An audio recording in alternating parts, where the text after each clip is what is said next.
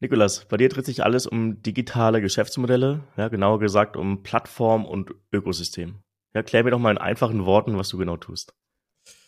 Wo fange ich an, wo höre ich auf? Äh, und zwar, ähm, ich habe einen sehr, sehr starken Plattformhintergrund. Also überall, wo verschiedene Entitäten miteinander interagieren, Daten austauschen, Produkte austauschen, ähm, das ist mein, mein Background und mein Schwerpunkt über die letzten ja, fast elf Jahre.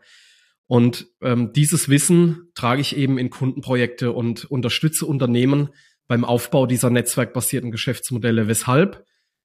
Die unterscheiden sich ganz, ganz drastisch von klassischem Produktgeschäft, klassischen Softwareprodukten, klassischem SaaS. Und das bedeutet, ähm, ich nehme wirklich mit Future Brains ähm, unsere Kunden an die Hand und unterstütze sie beim äh, Design, insbesondere auch bei der Validierung neuer Geschäftsmodelle und dann eben auch beim Auf- und beim Ausbau und bringe eben dort das ganze Wissen mit rein, ähm, die Do's und Don'ts, wie man neudeutsch sagt, äh, die man eben bei netzwerkbasierten Geschäftsmodellen betrachten sollte oder beachten sollte. Für jemanden, der noch nie was mit Plattformen und Ökosystemen als Geschäftsmodell zu tun hatte, kannst du mhm. uns mal ein einfaches Beispiel nennen, was da genau dahinter steckt? Genau, also fangen wir erstmal allgemein an. Äh, viele verwenden die Begriffe synonym, ja, Plattform gleich Ökosystem, Ökosystem gleich Plattform. Ähm, ich sehe das anders. Also starten wir mal beim Ökosystem. Hier ist es so, dass ähm, Unternehmen gemeinschaftlich ein Problem lösen, das sie alleine nicht lösen können. Heißt, es wird gemeinschaftlich innoviert, ähm, äh, es wird viel in Co-Creation, eben Co-Innovation investiert. Als ganz gutes Beispiel, wo auch keine Plattform darunter liegt, ist der Edison Accelerator von GE Healthcare, wo wirklich GE selber den äh, Zugriff auf den eigenen Datenschatz gewährt für Startups äh, mit einem sehr, sehr starken KI-Fokus und lässt diese Startups eben auf diesen Daten innovieren und bringt auch gleichzeitig den, den Kundenzugang mit und den Marktzugang mit, was äh, teilweise für die Startups ohne Namen, ähm, ohne ein entsprechendes Netzwerk einfach schwierig ist, auf, auf Kliniken äh, und Ärzte zugehen zu können. Ähm, das ist ein Beispiel. Also wirklich gemeinschaftlich an einem großen Problem zu arbeiten, ähm, innovativ zu sein, Expertise auch außerhalb der eigenen vier Wände zu nutzen.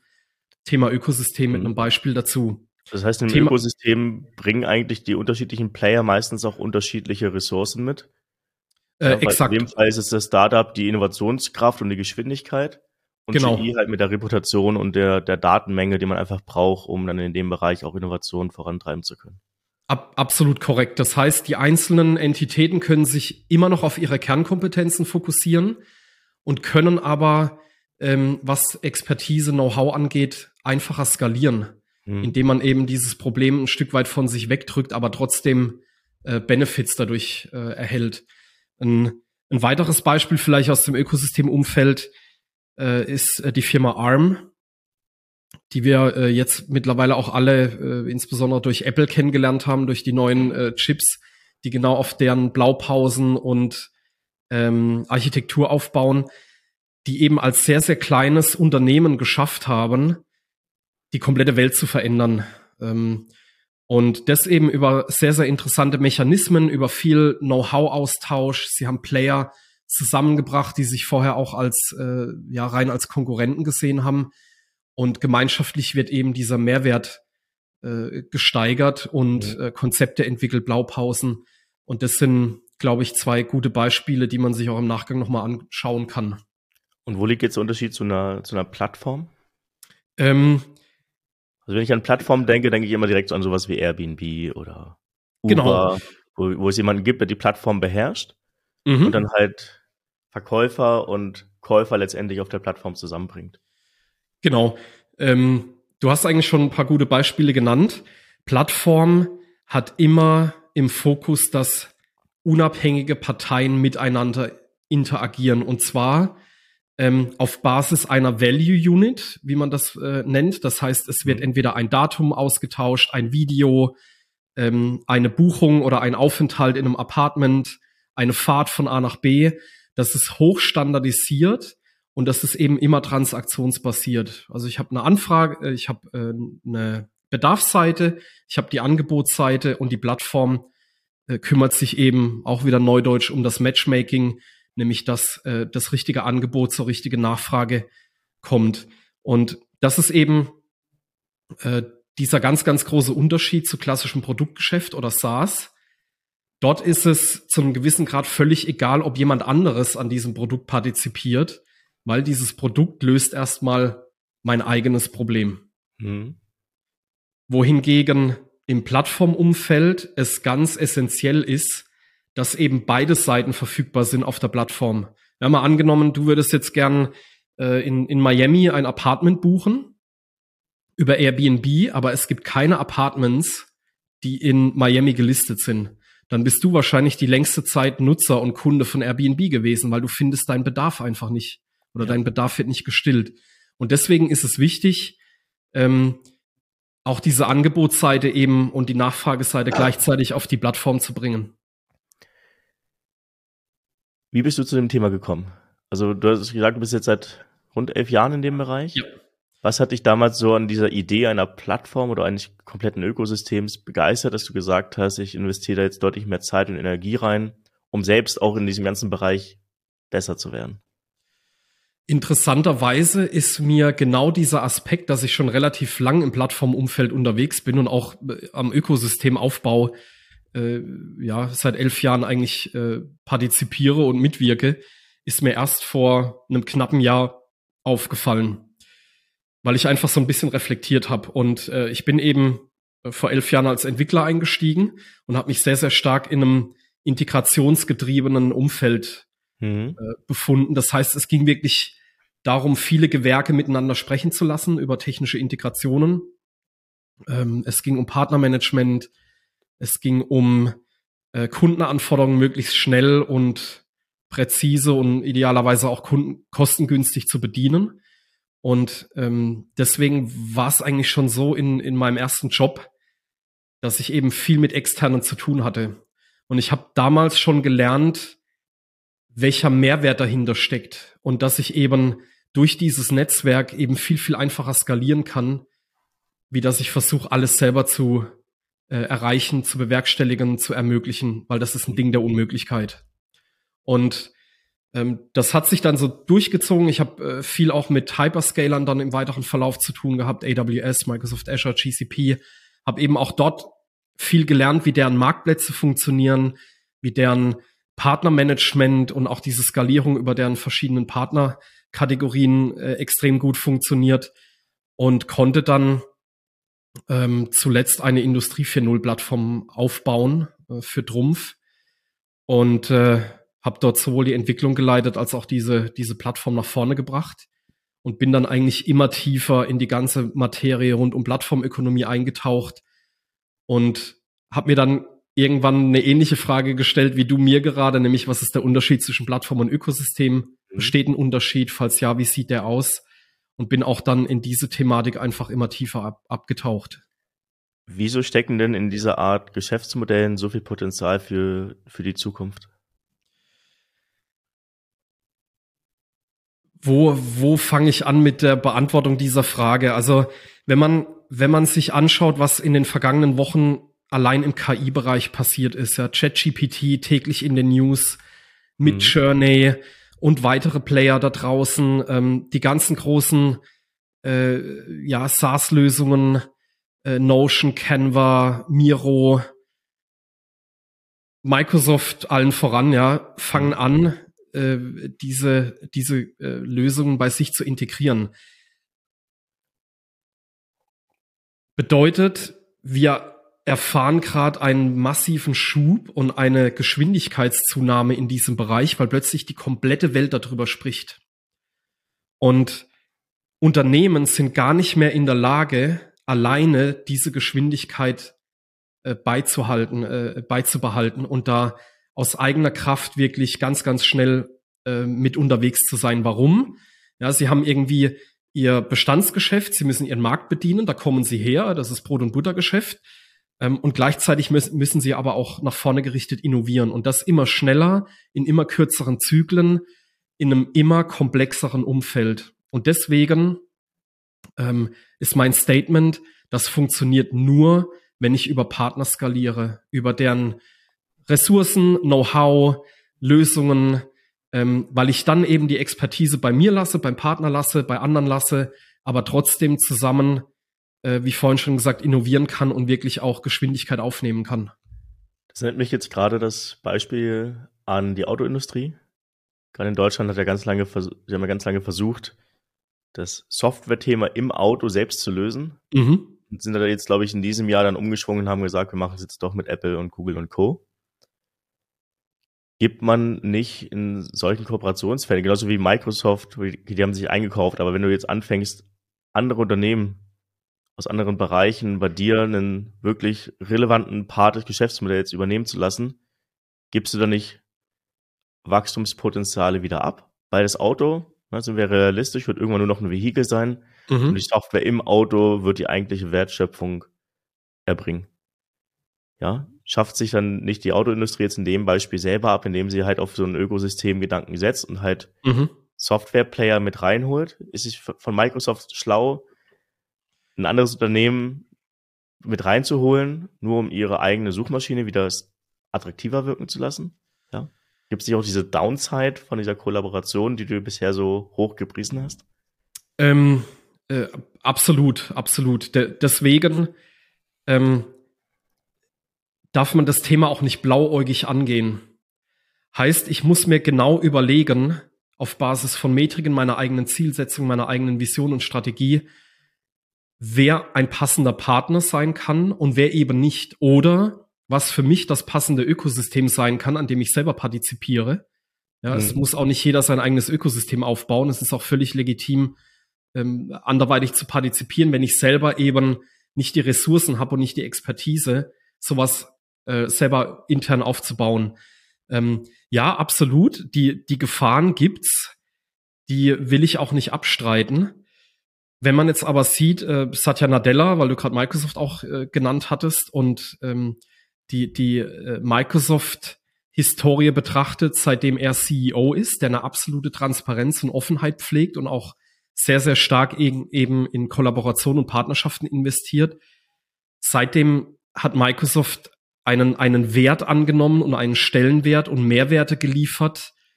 Das ist unfassbar. Das wäre aus eigener Kraft nicht möglich gewesen. Mhm. Und ein, ein Stück weit klar, ich, ich muss schauen, was ist meine eigene Kernkompetenz? Die sollte ich idealerweise nicht abgeben, weil dadurch mache ich mich einfach ersetzbar. Das ist einfach äh, Fakt. Aber schau dir klassische Supply Chains an, wie sie heute gestrickt sind im, im Automotive-Sektor. Ja, da, da gehen die Zulieferer ein bisschen ja, Knebelverträge ein ja, und müssen genau nach Spezifikationen liefern. Im Ökosystem funktioniert das Ganze idealerweise auf Augenhöhe und ich lade eben die Partner ein, gemeinschaftlich zu innovieren. Das heißt, ich gebe denen nicht unbedingt vor, wie die Lösung auszusehen hat, sondern ich lasse das Thema offen.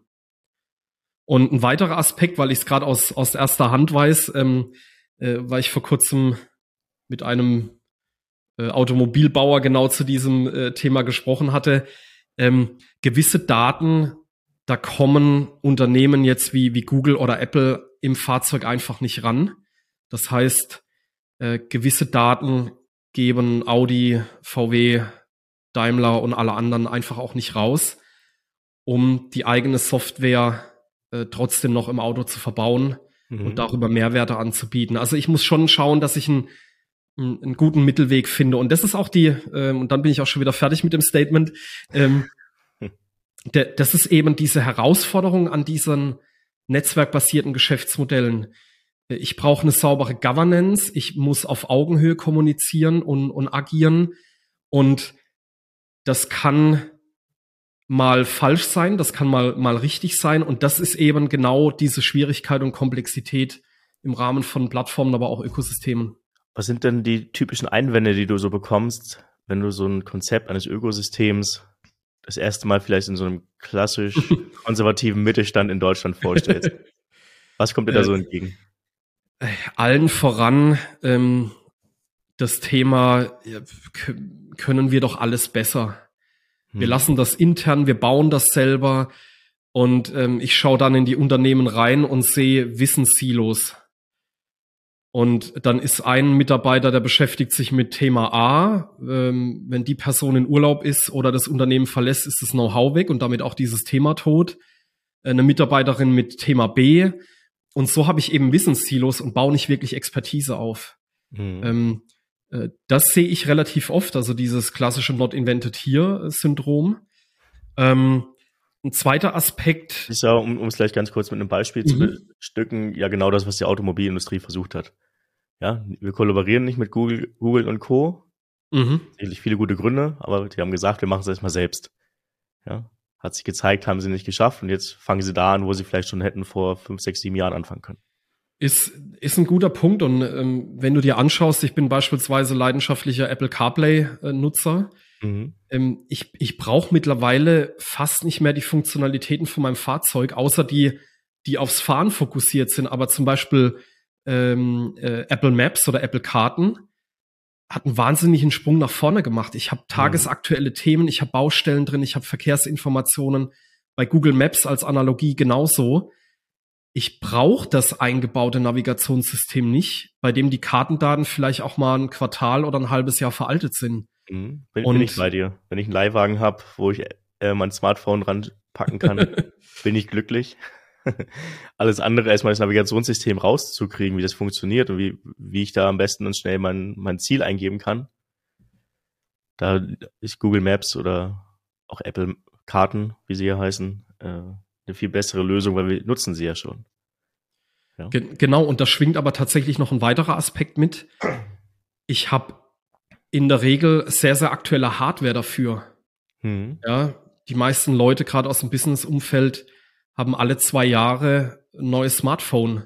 Das sind die neuesten CPUs drin, das sind die neuesten GPUs drin, die sind leistungsfähig. Bei den Fahrzeugen hinkt dieser, dieser Architektur immer Jahre hinterher.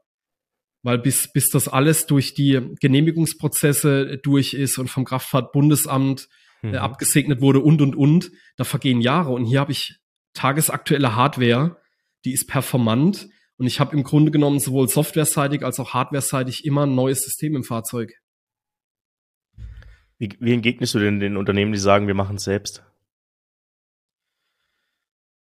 Viel, also es wird sich viel verzettelt. Mhm.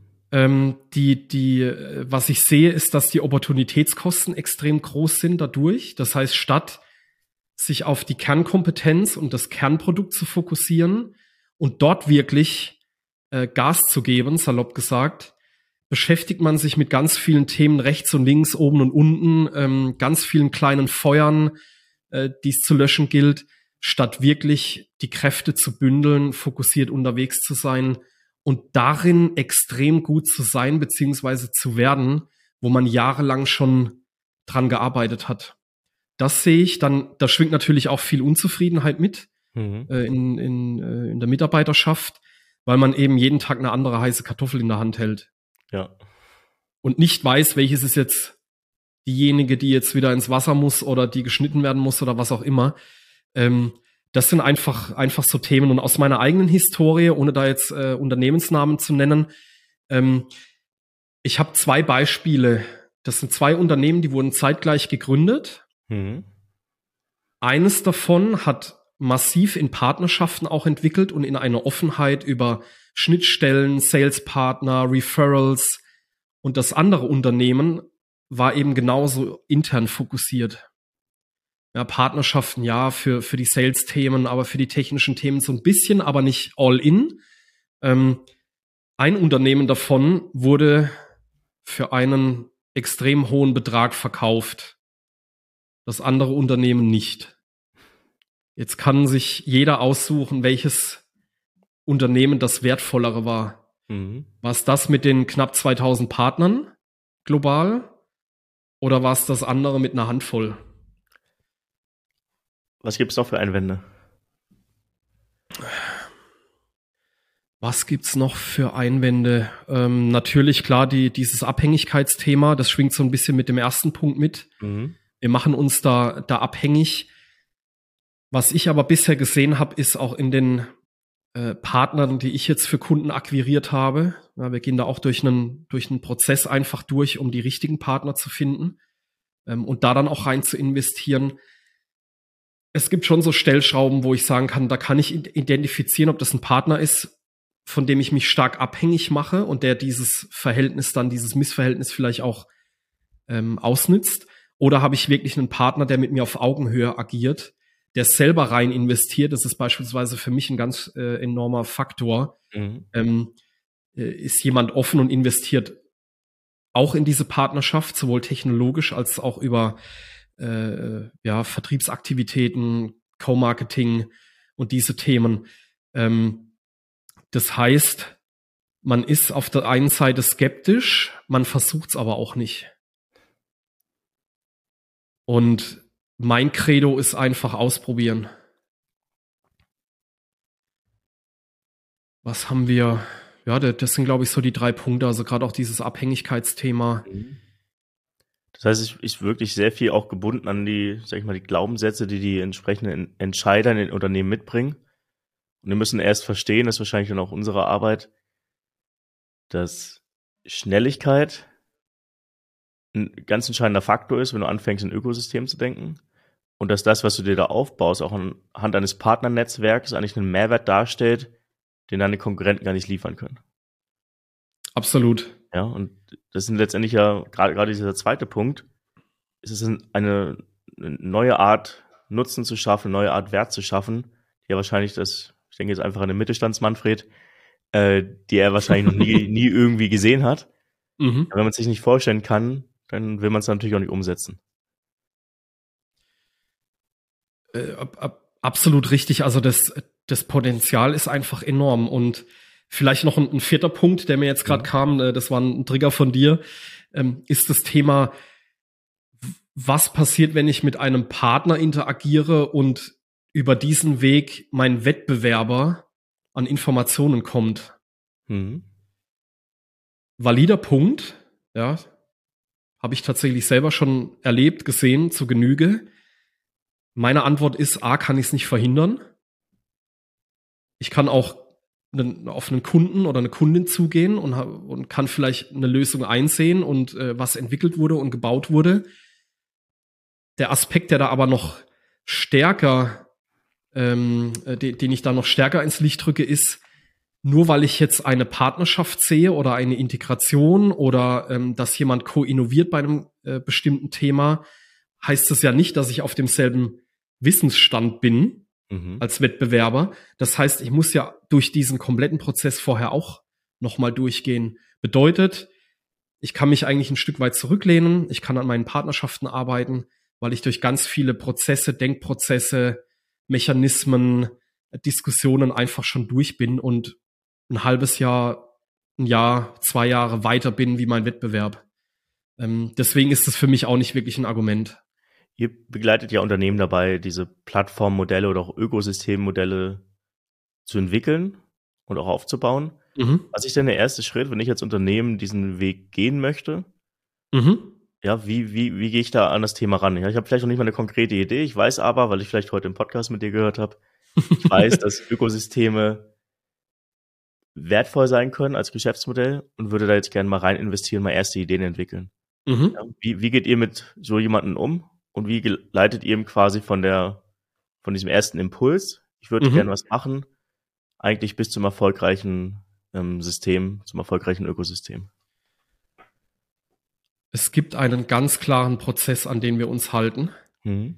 Ähm, der ist auch bei uns auf der Webseite zu, zu sehen, sehr, sehr prominent. Ähm, der ist nicht so linear, wie er dargestellt ist in den meisten Fällen. Ähm, das heißt, wir picken auch mal Aspekte raus, wenn es um Monetarisierung geht, weil ein Unternehmen schon ein bisschen äh, erwachsener ist in einem Thema und äh, schauen da auch noch mal tiefer rein und ziehen gewisse Dinge vor. Aber ganz generell ist das Thema Leichtgewichtigkeit enorm wichtig. Mhm. Heißt, ähm, mit einem definierten Case anzufangen, sehr, sehr, sehr leichtgewichtig, sehr, sehr fokussiert und dann möglichst schnell anfangen, damit loszulaufen. Und mit schnell loslaufen meine ich nicht nach sechs oder zwölf Monaten, sondern nach wenigen Tagen. Weil Zeit, Geschwindigkeit zu lernen, wie diese Themen gehen, äh, wie auch äh, funktionieren, wie auch die Partner ticken oder potenziellen Partner ticken, wie der Markt tickt. Mhm. Das Lernen steht da absolut im, im Vordergrund. Und was wir in der Vergangenheit normalerweise gemacht haben, ist, äh, dass wir drei halbe Tage hernehmen, also wirklich hintereinander, keine vollen Tage, weil acht Stunden, da bist du einfach irgendwann nicht mehr leistungsfähig. Mhm. Und gewisse Dinge müssen auch ein bisschen reifen. Drei halbe Tage. Wir schauen uns den Markt gemeinsam an. Wir schauen uns existierende Partnerschaften an. Wir schauen uns an, mit wem das, das Unternehmen schon interagiert. Ja, skaliert über, über externe, ja. Das können auch Dienstleister sein. Also wirklich den, den, den Fächer mal breit spannen oder Eine den, Art den Potenzialanalyse, wo man genau. guckt, welche Potenziale sind schon da. Weil es natürlich Richtig. einfacher, dort anzufangen, wo du schon was hast, als auf einem weißen Blatt Papier. Richtig, ab, absolut, mhm. weil äh, da habe ich eine Kommunikation aufgebaut, da habe ich ein Vertrauensverhältnis idealerweise schon aufgebaut. Und das ist eben auch ein Aspekt, wo viele Unternehmen falsch denken, die sagen, ich muss absolut bei Null beginnen. Ganz mhm. im Gegenteil, wenn ich auf dieser Basis aufsetzen kann, genial. Und ähm, dann schauen wir uns eben an, äh, wenn es rein um das Thema Ökosystem geht, welche Potenziale gibt's, ähm, welche Use Cases gibt's im Markt, die wir Stand heute noch nicht adressieren können. Ähm, das heißt, auch so ein bisschen den Status quo zu betrachten aus Ausschreibungen, Projektanfragen, ähm, aus dem äh, bestehenden Kundenstamm und stellen dann eben die Frage, welche Partner können zu dieser Problemlösung beitragen? Und der nächste Schritt ist dann aber auch, sich die Frage zu stellen, was können wir gemeinschaftlich noch erreichen? Ja, wir haben einen Datenpool auf der einen Seite, wir haben einen Datenpool auf der anderen Seite, wir haben Lösungen auf der einen, Lösungen auf der anderen Seite. Welche Potenziale liegen da noch drin, ähm, um zum Beispiel auch einen komplett anderen Markt zu adressieren? Also sehr, sehr stark in die, geht in die Potenziale rein. Wenn es um das Thema Plattformen geht, dann schauen wir uns an, wo gibt's Transaktionen, ähm, mhm. die heute schon stattfinden, wo gibt's Wissenssilos, ja, die man aufbrechen müsste. Ähm, und wo sind beispielsweise äh, manuell durchgeführte Tätigkeiten, die man eben besser durch einen Marktplatz oder äh, eine Art soziales Netzwerk oder eine Integrationsplattform plus diverse weitere Varianten ähm, eben beheben könnte. Mhm. Ähm, das heißt, da ist der Blick dann auch so ein bisschen in Richtung wie stark fragmentiert ist der Markt, weil ein Plattformgeschäftsmodell funktioniert nur in stark fragmentierten Märkten. Mhm. Wenn ich irgendwie äh, ja, Beispiel fünf, Uber. Ja, mit, mit den, mit genau, ja, wobei bestes, bestes Beispiel. Richtig, wobei Uber ähm, ein sehr, sehr schwieriges Geschäftsmodell ist, weil ähm, die auch diese geografische Dichte erreichen müssen. Mhm ähm, auch gerade in den ländlichen Gebieten, aber auch in den Städten drin, weil ich möchte ja natürlich nicht in einem gewissen Stadtteil eine Dreiviertelstunde auf einen Fahrer warten oder eine Fahrerin. Ähm, da schwingen dann ganz andere Themen mit, aber ganz generell Fragmentierung im Markt, die muss groß sein. Mhm. Dann funktionieren auch Plattformgeschäftsmodelle. Das heißt, ihr entwickelt mit mir, du hast gerade gesagt, in wenigen Tagen so ein MVP. Ja. Wahrscheinlich erstmal irgendwo auf dem Whiteboard, irgendwo auf einem Flipchart, ja. dass man erstmal eine Idee hat, wie könnte überhaupt so eine Plattform oder so ein Ökosystem aussehen. Genau. Was brauche ich? Vielleicht kannst du ja so drei wichtige Punkte für eine Plattform und drei wichtige Punkte für ein Ökosystem nennen. Was brauche ich oder wie guckt ihr da drauf, um zu entscheiden, okay, die Idee, die Strategie, die wir jetzt uns überlegt haben, ist stabil genug, um sie dann auch wirklich in die Umsetzung zu bringen in der zweiten Phase? Da schwingt ein ganz wichtiger Punkt vorher noch mit bevor ich in die Umsetzungsphase gehe, weil Umsetzungsphase ist dann oft gleich mit äh, Technikaufbau äh, genau. assoziiert und das Art ist genau das und und und ja. genau und das ist genau das, was ich konstant äh, zu verhindern versuche. Ich, ich habe selber einen technischen Hintergrund, ich liebe Technik, mhm. ich beschäftige mich gern mit Technik, aber Technik soll auf ein Problem einzahlen und zwar auf ein tragfähiges Geschäftsmodell am Ende mhm. und ähm, auf ein lösenswertes Problem. Das heißt, bevor wir in die Umsetzung gehen, extrahieren wir die drei bis fünf kritischsten Hypothesen und überlegen uns, wie wir zu Antworten kommen, ob wir richtig liegen oder falsch liegen. Ja, weil wir, wir sind ja als, als Unternehmer oder als Unternehmen trotzdem noch ein Stück weit in unserer Box unterwegs, in unserem Silo, haben eine super Idee im Kopf und denken, stark. Hört sich in meinem Kopf gut an, hört sich in allen anderen Köpfen gut, äh, gut an. Jetzt gehen wir damit an den Markt. Mhm. Dem mag aber nicht so sein. Und deswegen äh, sich genau überlegen, wie man danach in wenigen Wochen, sage ich mal, schon zu den ersten Antworten kommt, ähm, ob jemand überhaupt Interesse hat, an der Plattform zu partizipieren, ob jemand darüber überhaupt Daten austauschen möchte. Ähm, also auch ein Stück weit die Hürden abfragen. Mhm. Und ähm, das ist eben ein ganz wichtiger Aspekt. Hast du da einen, vielleicht ein konkretes Beispiel aus der eigenen Historie, wo ein Unternehmen eine gute Idee hatte, dann aber gemerkt hat in dieser, das ist ja eigentlich eine Validierungsphase, die dazwischen geschaltet mhm. wird, wo man in der Validierungsphase einfach gemerkt hat, hey, das war jetzt komplett was anderes, was wir da zurückbekommen haben. Und dass daraus quasi in dieser zweiten Loop dann erst die Plattform entstanden ist oder auch mhm. das Ökosystem entstanden ist, was der Markt wirklich gebraucht hat? Ähm, ich meine, du hast natürlich bei den meisten Projekten immer ein Stück weit Anpassungen mhm. auf dem Weg, ähm, wo du einfach nochmal nachjustieren musst. Ähm, ich habe ein, ein Beispiel, wo ich habe zwei Beispiele, ich kann aber, ich kann keine Namen nennen, ja. Mhm. Ähm, bei einem Beispiel ging es um einen Marktplatz für Ersatzteile in einem gewissen Segment.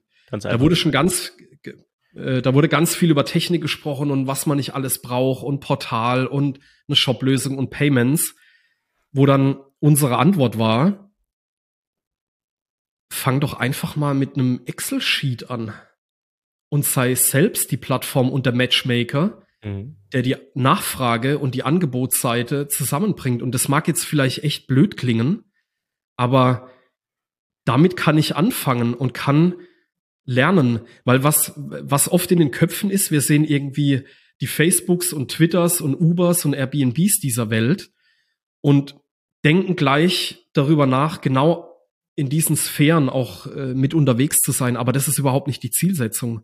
Und es schreckt auch viele Unternehmen vor diesen Geschäftsmodellen ab, sondern die, die, äh, äh, die Wichtigkeit ist, klein anzufangen, kostengünstig anzufangen, schnell zu sein, extrem schnell zu lernen.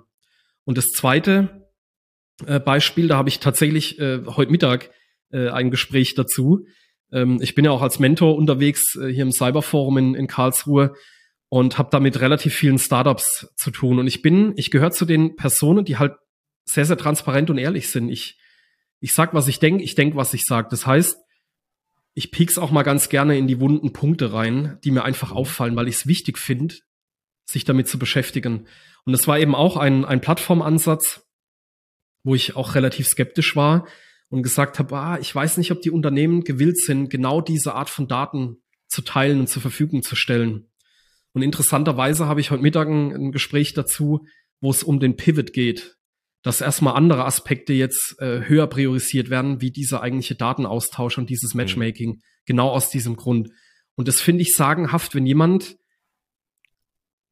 wenn, wenn jemand dahingehend wirklich seinen Job macht und auch den Mut hat, dann zu sagen, mein bisheriger Plan war einfach falsch. Und ich ändere den jetzt und ich ändere den extrem früh finde ich super. Also da habe ich super groß, viel Respekt davor und es ist aber genau der richtige Weg. Mhm.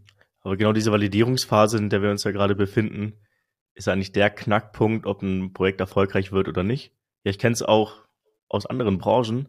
Du hast eine Idee, du fängst an, das Produkt zu bauen, das Angebot zu bauen, dann gehst du an den Markt und merkst, ach, will keiner. Ja, sind aber schon enorm viel, enorm viel Zeit und enorm viel Geld schon reingeflossen. Ja. Und dann, dann bist du in einer blöden Lage. Ja, hast, hast dir ein kleines neues Baby aufgebaut, willst natürlich, dass das Ganze irgendwie abhebt. Aber du hast nie diese Validierungsphase gemacht, um zu verstehen, baue ich hier gerade das Richtige. Wenn du lieber mit einer Excel-Tabelle oder mit einem Blatt Papier starten, ja, die, die Software von mir ist erstmal faken, mhm. ja, um einfach erstmal zu validieren, ja. ist das im Markt überhaupt ein Need, den ich erfüllen muss oder nicht? Ja, das, deswegen finde ich ganz gut, dass du immer wieder darauf pochst, schlank zu starten und auch offen zu sein, sage ich mal, seine eigenen Ideen und Konzepte, in die man sich auch vielleicht verliebt hat, wieder zu hinterfragen und vielleicht auch nochmal die Möglichkeit zu sehen, ein bisschen links oder rechts abzubiegen. Ähm, absolut. Und ich meine auch aus, aus meiner Sicht, ich, ich, ich bin so ehrlich, ich muss an einem Projekt nicht festhalten. Nur mhm. des Projekts wegens oder des Umsatzes wegens. Ähm, auch als Dienstleister nicht. Ähm, wenn ich einfach die Potenziale nicht sehe, dann, dann sage ich das auch ganz ehrlich. Und dann äh, macht man eben den berühmten Pivot oder man sieht sich in einem halben Jahr wieder oder auch gar nicht. Ich habe da überhaupt kein Problem mit. Aber ich, ich finde es wichtig, an diesen Themen richtig und leichtgewichtig zu arbeiten und eben in die Validierung zu investieren. Und im B2C-Umfeld, wir alle gehen durch, durch Tests durch und durch Validierung. Wir merken es nur oft nicht. Ähm, AB-Testing, äh, äh, die ganzen großen Plattformen ähm, und, und äh, Cloud-Lösungen, SaaS-Lösungen machen das tagtäglich mit uns. Und im B2B-Umfeld schreckt man immer ein bisschen davon ab. Ich kann nicht mit einer halbfertigen Lösung äh, zu einem Kunden gehen, ich kann nicht mit einem Wireframe zu einem Kunden gehen, mhm. ich kann nicht mit einem Click-Dummy zu einem Kunden gehen. Doch, kann ich.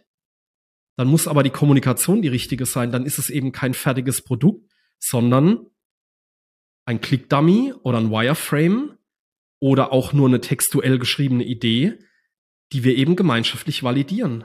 Mhm. Und ist so eine Plattform, so ein Ökosystem fertig. Ja, wir sind jetzt gerade in dieser Validierungsphase. Ja, die, die mhm. Idee ist konkretisiert worden. Wir validieren die jetzt gerade, fangen an, anhand der, des Inputs vom Markt diese Plattform, das Ökosystem weiter aufzubauen. Wann bin ich denn fertig damit? Wann, wann, wann weiß ich, okay, jetzt habe ich die Basis, die Basis stabil genug, das Konzept ist validiert genug. Mhm. Jetzt kann ich quasi anfangen, richtig in diese Wachstumsphase zu gehen und richtig zu skalieren. Wann, wann findet man da diesen richtigen Punkt, dass man sagt, der Aufbau ist jetzt durch. Mhm. Jetzt können wir uns auf das, auf das Wachstumsthema konzentrieren. Es gibt, es gibt keine Zeitspanne so wirklich. Ja. Es gibt Dienstleister draußen, die sagen, Minimum fünf Jahre Investment. Es kommt ein bisschen auf den Markt drauf an. Mhm. Ja, wenn ich jetzt natürlich immer nur Uber betrachte und die globale Skalierung von Uber, das ist halt eine andere Hausnummer, wie wenn ich jetzt rein im Maschinenbau unterwegs bin. Mhm. Das heißt, es ist tatsächlich stark marktabhängig. Ähm, fertig bin ich mit einem Plattformgeschäftsmodell oder im Ökosystem eigentlich nie. Weil ich mir eben konstant überlegen muss, ähm, passt meine Governance noch? Habe ich im Ökosystem noch die richtigen Partner? Habe ich, ähm, äh, stimmt die Frequenz der Transaktionen und Interaktionen auf meiner Plattform? Hm. Ja, das heißt, ich muss mir natürlich auch ein Set an Metriken aufbauen für beide Welten und beide Bereiche, wo ich konstant die Gesundheit tracke, um eben zu verstehen, ähm, habe ich in der Plattform überhaupt noch Netzwerkeffekte, also kommen noch weitere Nutzer mit drauf? Oder habe ich irgendwo eine Sättigung erreicht und weshalb habe ich diese Sättigung erreicht? Ja, Facebook geht ja ein bisschen durch, durch so eine Phase durch. Mhm. Ähm, ich meine da, dass die Nutzerzahlen auch wieder rückläufig sind weil sie meiner Meinung nach ein bisschen verschlafen haben, was so an anderen Themen und Playern im Social Media Bereich einfach ähm, in, den, in den Markt kamen und haben vergessen, ihre eigenen Mechanismen auch zu hinterfragen. Hat man ja lange Zeit nicht, nicht müssen. Hm. Man war ja sehr erfolgreich mit. Und du bist eigentlich konstant am Hinterfragen und ähm, am, am Analysieren, wie die Gesundheit deiner Plattform oder deines Ökosystems aussieht. Verschiedenes, äh, unterschiedliche Metriken in beiden Bereichen könnten wir mhm. jetzt noch wahrscheinlich zwei Stunden drüber sprechen. Wir können zwei Stunden drüber sprechen. Aber was du ja indirekt damit sagst, diese Validierungsphase hört ja nie auf. Du musst immer wieder reinhören, hinterfragen, verstehen, was passiert gerade, in welche Richtung entwickeln mhm. wir uns gerade. Bin ich immer noch an den wirklichen Anforderungen dran oder entwickeln wir uns in eine falsche Richtung? Dort einfach offen zu sein, das ist eigentlich bei fast jeder Softwarelösung da draußen ähm, ähnlich. Dort einfach offen zu sein, auch mal zu sagen, hey, wir haben uns jetzt eine Zeit lang in eine falsche Richtung bewegt. Ja, wir müssen uns wieder neu hinterfragen und vielleicht auch neu orientieren. Ja, das, was Facebook ja in dem Beispiel, was du gerade genannt hast, nicht getan hat. Und dann ist es eigentlich, ich glaube, das ist das, was du meintest mit, dass dieser Prozess nicht so geradlinig abläuft, sondern dass du ab einem gewissen Punkt halt immer wieder diese Schleife zurückdrehen musst nochmal alles auf den Prüfstand stellst, einfach nur um sicherzustellen, dass, dass dieses neue Geschäftsmodell, das Ökosystem, was da aufgebaut wird, mhm. kontinuierlich weiter wachsen kann und kontinuierlich auch dem, ja, dem Need des Marktes entsprechend auch gerecht wird. Ähm, absolut. Und ich meine, auch wenn ich, äh, weil du es vorhin angesprochen hattest, wann, wann mache ich quasi den, den Launch? Mhm. Ich, ich entwickle ja meine Lösung iterativ immer feingranularer. Ja. Aus dem Wireframe wird ein Click-Dummy, aus dem mhm. Click-Dummy wird ein erster funktionierender Prototyp. Ähm, aus einem Prototyp wird äh, ein erster fokussierter Use Case. Und so laufe ich ja weiter. Das heißt, ich habe eigentlich ein Wachstum ähm, sowohl der, der Werthaltigkeit meiner angebotenen Lösung als auch idealerweise der, der Nutzer und der Personen, Unternehmen, die sagen, das löst genau mein Problem, da möchte ich partizipieren oder das kaufe ich oder hier steige ich als Partner ein. Ähm, und deswegen, es ist kein, kein so richtig linearer Prozess, sondern iterativ. Ich drehe mhm. mich eigentlich im Kreis, aber im positiven Sinne, weil ich bewege ja. mich immer noch vorwärts. und wir haben, glaube ich, noch gar nicht darüber gesprochen. Welche Rolle spielt ihr denn entlang dieses gesamten Prozesses von der Ideenfindung zu, mhm. zum Aufbau, zur Skalierung? Seid ihr diejenigen, die für mich programmieren? Oder seid ihr eigentlich eher diejenigen, die mich entlang dieses Prozesses begleiten? Wir sind faktisch die Leitplanken entlang dieses, mhm. dieses Weges, ähm, um eben ein falsches Abbiegen zu verhindern oder zu verhindern, dass plötzlich aus dem sehr fokussierten Feldweg, den es eben im Moment zu gehen gilt, eine 18-spurige Autobahn wird, wo man sich aber absolut im, im Verkehr verliert. Mhm. Ähm, also wir nehmen da wirklich eine, eine Leitplankenrolle ein. Also äh, übernehmen das Produktmanagement, wenn man es an einer Rolle festmachen will, beziehungsweise das Partnermanagement. Was ist denn dann der Grund aus eurer Erfahrung, warum die meisten Plattformen und auch Ökosystemprojekte scheitern? Fehlender Fokus. Fehlender Fokus. Ähm, man geht ganz viele heterogene Themen an, ganz viele Use Cases, statt wirklich mal ein Thema durchzuziehen. Beispiel aus dem Plattformumfeld, wenn man sich die, die großen Plattformen äh, äh, anschaut, was wird bei YouTube gehandelt oder ausgetauscht. Es ist ein Video. Mhm. Punkt. Das ist nicht noch Text und äh, ein physisches Produkt, Hardware und, und, und, und, und, sondern es ist ein Video. Also das ist sehr, sehr fokussiert und alles um YouTube dreht sich um den leichten Austausch eines Videos zwischen zwei Parteien nämlich der Partei, die das Video erstellt und der Partei, die es konsumiert. Mhm. Punkt. Die Features drehen sich darum, die Prozesse, die Ratings, alles dreht sich darum. Und äh, eben ja, fehlender Fokus. Warum verliere ich als Unternehmen den Fokus? Was, was, was will ich erreichen, dadurch, dass ich nicht nur sage, ich mache Videos, sondern ich mache direkt alles? Ähm,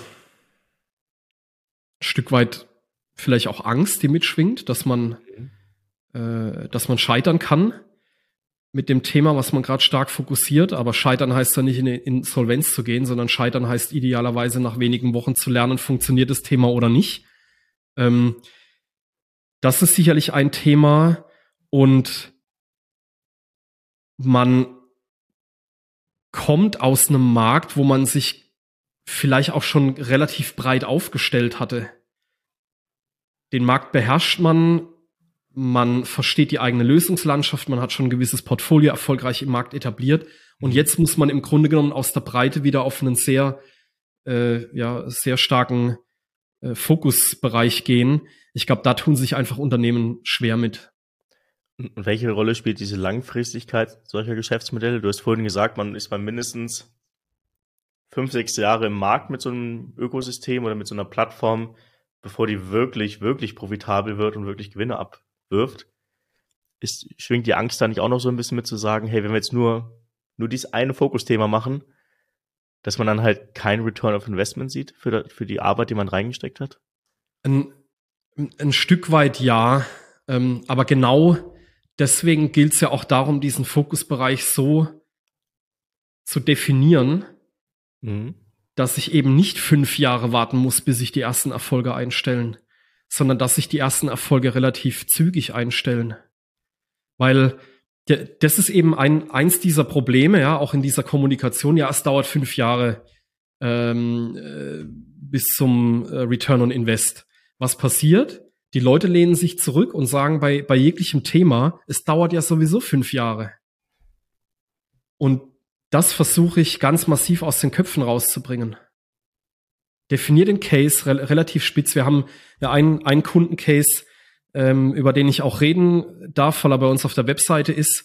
Äh, das ist äh, mit Funkwerk zusammen im Mo Mobilitätsbereich, Vollbahn, ÖPNV, ähm, aber auch Smart City Ansätze, also wirklich die gesamte Vernetzung der Stadt und der Mobilitätsanbieter. Und da waren ganz viele Ideen in den, in den Köpfen. Extrem gute Ideen.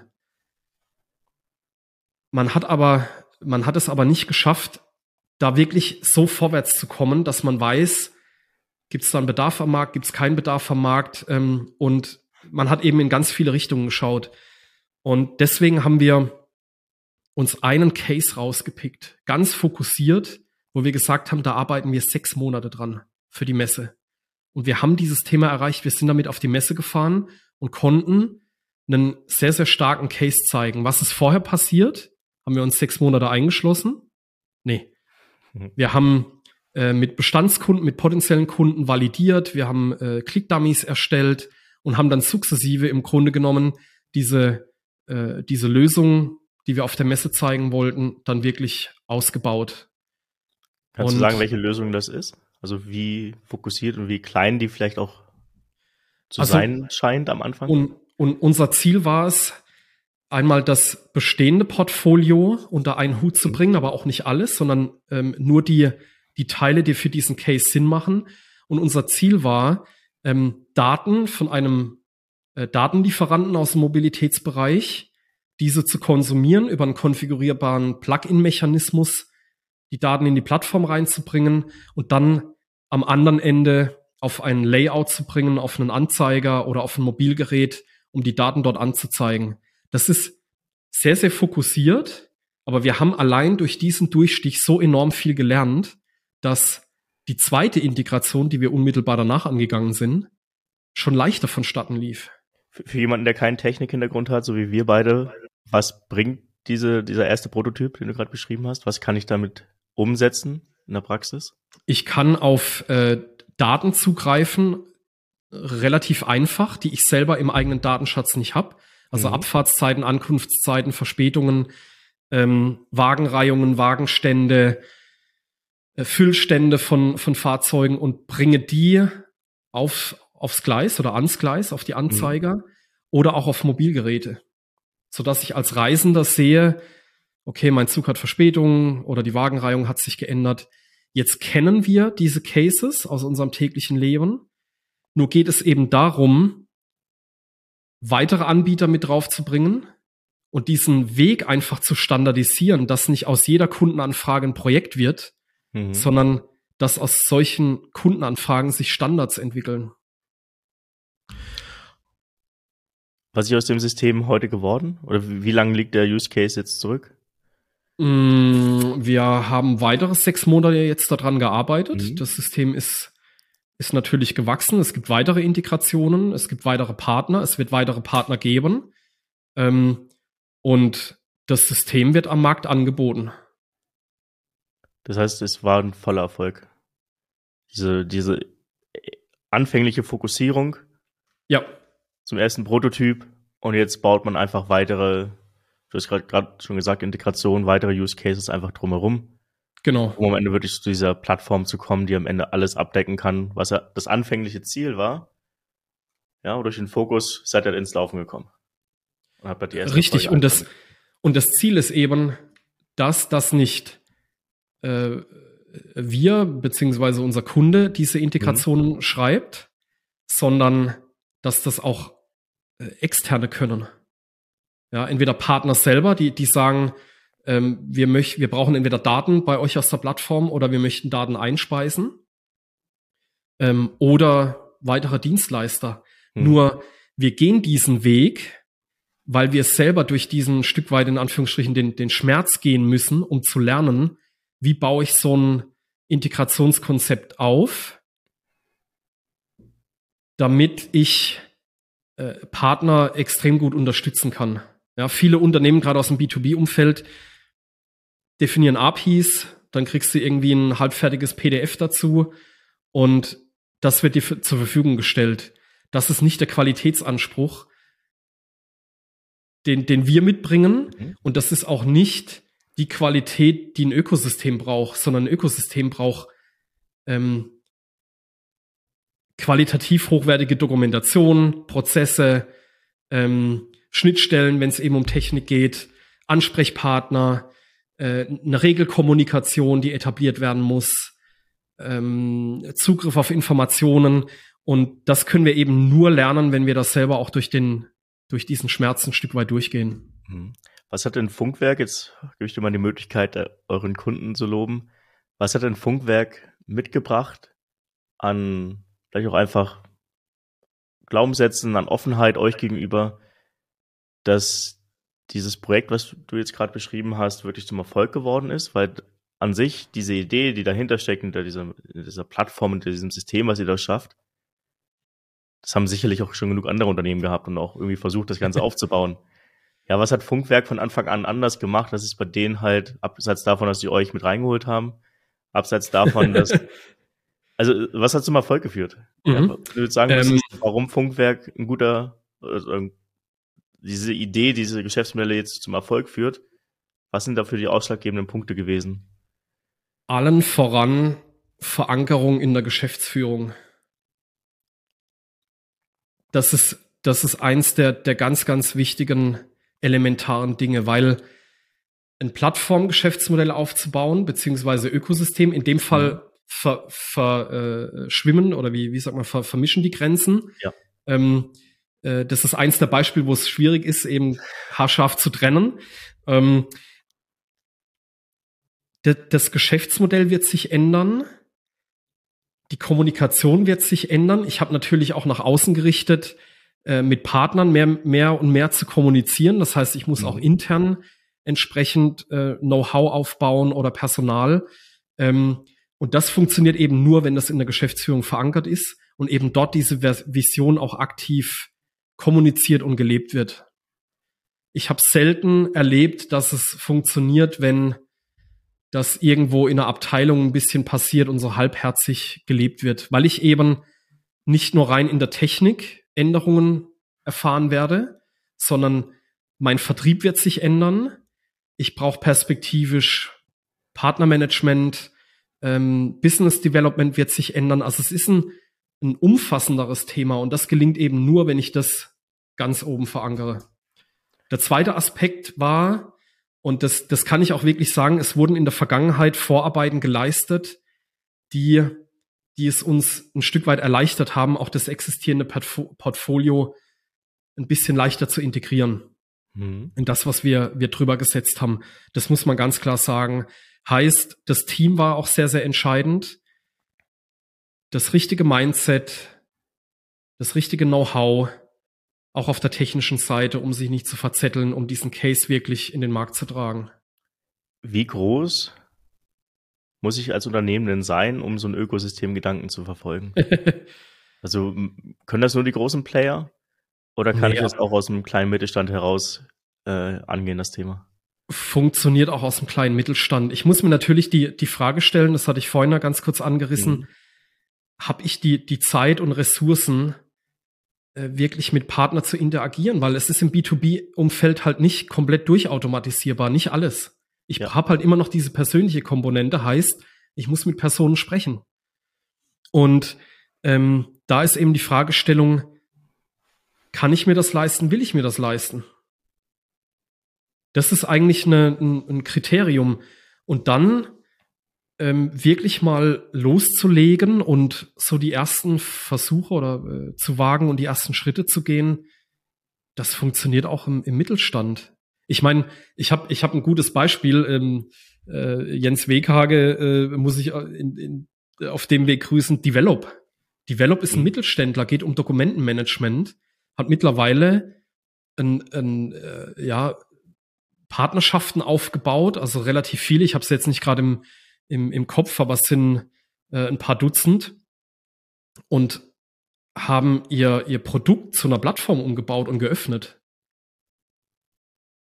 fokussiert, viel gelernt, viel falsch gemacht, ja, aber trotzdem immer nachjustiert. Aber das ist, kommt aus dem Mittelstand raus. Und so gibt's genug Beispiele, wo man eben ganz klar sagen muss, das gelingt nicht nur dem Konzern, vielleicht gelingt sogar dem Mittelstand einen Ticken besser, ähm, weil leichtgewichtiger unterwegs, äh, nicht so enorm gewachsene Strukturen und, und Prozesse. Müssen Deswegen, nicht eigentlich die Mittelständler in einer optimalen Position sein? Weil Konzerne oft sehr langsam, du hast ganz am Anfang das GE-Beispiel genannt, die sich halt dann öffnen gegenüber Startups, damit sie von der Geschwindigkeit profitieren können. Startups, denen fehlt halt alles. Ja? Das heißt, die, die brauchen diese Partner eh. Aber im Mittelstand hast du halt oft die Kombination, du, du bist noch nicht groß genug. Das heißt, du kannst schnell agieren und du hast aber trotzdem genug Durchdringung im Markt und eventuell auch genug Ressourcen, um so ein Thema mal vorantreiben zu können. Also eigentlich, wenn ich an den klassischen Mittelständler denke, sind die eigentlich in einer perfekten Position. Also ich. Plattformen und Ökosysteme zu entwickeln. Wenn ich jetzt im, im Kopf die Beispiele durchgehe, ähm, von den Unternehmen, die ich auch von innen gesehen habe oder wo ich eben involviert war, ähm, da waren die Mittelständler eigentlich sehr, sehr erfolgreich mit diesen Themen. Genau aus den Gründen. Ähm, auch wenn, ähm, wenn ein Unternehmen noch in Privathand ist und dort jemand sitzt, der das Thema versteht, dann sind da die, die Dinge sehr pragmatisch umgesetzt worden. Und vor allem, sie sind umgesetzt worden. Mhm. Und daher würde ich mal sagen, ist es eine Einladung an den Mittelstand, da auch wirklich nicht klein von sich zu denken, sondern eher diese Geschwindigkeitsvorteile und auch die existierende Basis an, an Kundenpartnern, ähm, Dienstleistern eben auszunutzen und mal zu analysieren, welche Möglichkeiten es dort gibt. Wo geht denn deine Reise beziehungsweise eure Reise als Future Brains noch hin? Was, was habt ihr so geplant? Habt ihr vielleicht auch selbst eigene Plattformen und Ökosysteme in der Pipeline, die ihr vorantreiben wollt? Also tatsächlich ja. Ähm, es gibt aktuell eine Idee, über die ich aber noch nicht noch nicht so ganz öffentlich spreche, ähm, wo wir durch eine Validierungsphase gerade durchgehen, um einfach äh, auszuloten, treffen wir einen Schmerz, ja, eigentlich gen genau den Prozess, den, den ich vorhin auch angerissen hatte. Und äh, um, um eben selber auch was auf die Beine zu stellen. Mhm. Weil ich merke, einfach auch bei mir, ja, so ein bisschen äh, was Persönliches, was ich, was ich teile. Ich lieb's zu beraten. Ich, ich lieb's bei Unternehmen auch operativ mit drin zu sein und Dinge voranzubringen, aber du gehst halt irgendwann wieder raus. Also du gibst ein Stück weit dein, dein Baby auf. Und bei manchen Themen gelingt mir das, äh, fällt mir das extrem schwer, ja, weil ich so mit, mit Herzblut dabei bin. Mhm. Und deswegen denke ich schon relativ oft darüber nach, auch wieder äh, was aufzubauen außerhalb der Beratung, was eben ähm, mein eigenes Baby dann ist am Ende. Und dabei auf jeden Fall viel, viel Erfolg. Danke. Also, wenn es einer weiß, wie man Plattformen aufbaut oder Ökosysteme kreiert, dann ja ihr. Ich beende mein, meine Podcast-Folgen immer mit einer Frage von dem vorherigen Gast. Mhm. Ja, er hat mir eine Frage dagelassen, er wusste nicht, wer heute kommt. Und die Frage lautet, was bedeutet Zufriedenheit für dich? Zufriedenheit bedeutet, uh, das ist, ist keine leichte Frage. Ähm, das ist uns beiden klar gewesen jetzt. was bedeutet Zufriedenheit für mich? Ähm,